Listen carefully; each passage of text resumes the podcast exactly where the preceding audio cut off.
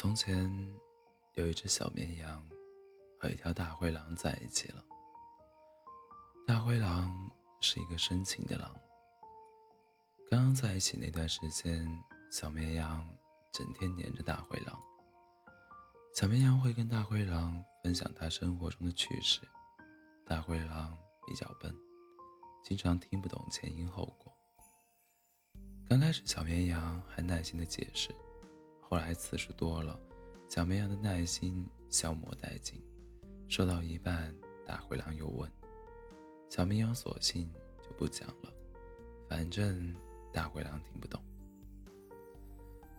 听了也说不出什么安慰自己的好话。”小绵羊越想越生气，大灰狼很闷，但是他也不知道如何处理。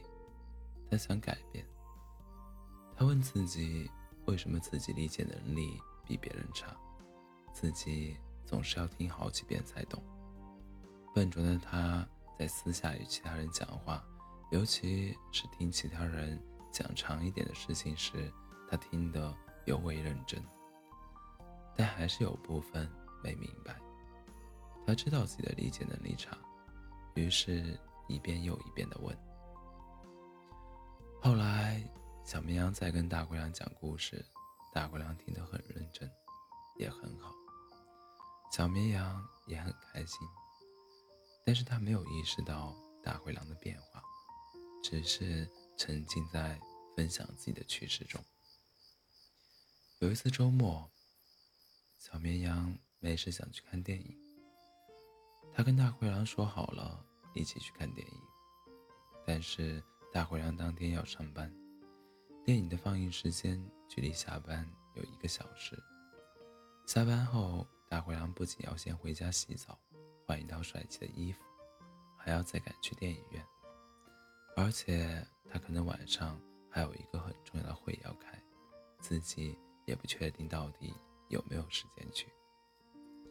要是不开会，自己没去，自己会很遗憾；要是去了，又要开会。那答应小绵羊，岂不是要放他鸽子？但是他真的很想去陪小绵羊，于是他赌了一把，他买了票。小绵羊问大灰狼啥时候到，大灰狼一想，即使自己用尽全力赶时间，最快也是下班后四十分钟到电影院。小绵羊很生气，觉得他这么晚到，还要让自己等他。他肯定是在家玩游戏，想多玩一会儿是一会儿。小绵羊气得直接说他不来了。大灰狼很无奈，不仅自己周末加班的钱在电影电影票上打了水花，最重要的是还惹小绵羊不开心了。他万分后悔，都是自己的错，自己就不应该赌。自己罪该万死。后来，小绵羊开始追星。小绵羊看着电视上的小白狼，看的眼睛都在冒星星。回头再看大灰狼，感觉没有最开始在一起那么帅了。还是我自己的爱豆，始终都是这么帅。真不知道大灰狼有啥好的。大灰狼看出了这一切，但是他选择什么也不说。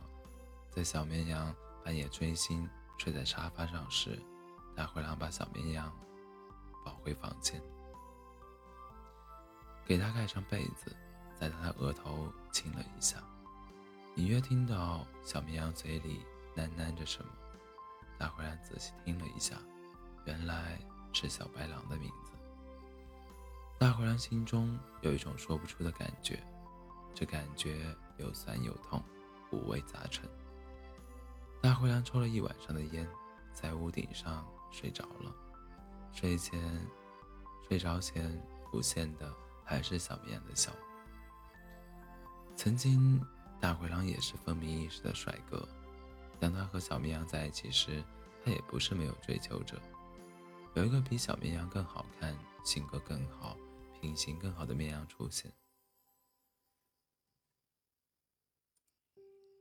大灰狼对那个更好的绵羊说：“如果我为了你而放弃小绵羊，将来我也一定会因为一个更好的而放弃你。”那个更好的绵羊也就知难而退了。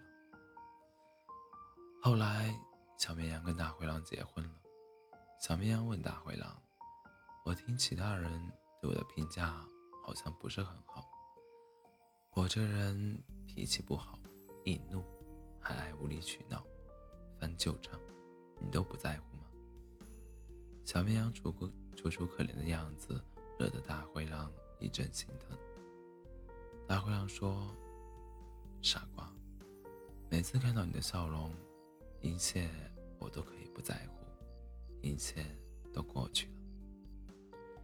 小绵羊恐怕永远都不知道，大灰狼是一个把他的好刻在骨上，把他的伤刻在特殊的沙上。只要他一笑，沙上的一切都可以一笑泯恩仇的人。即使你是一个仙人掌，我也会用尽全力去拥抱你。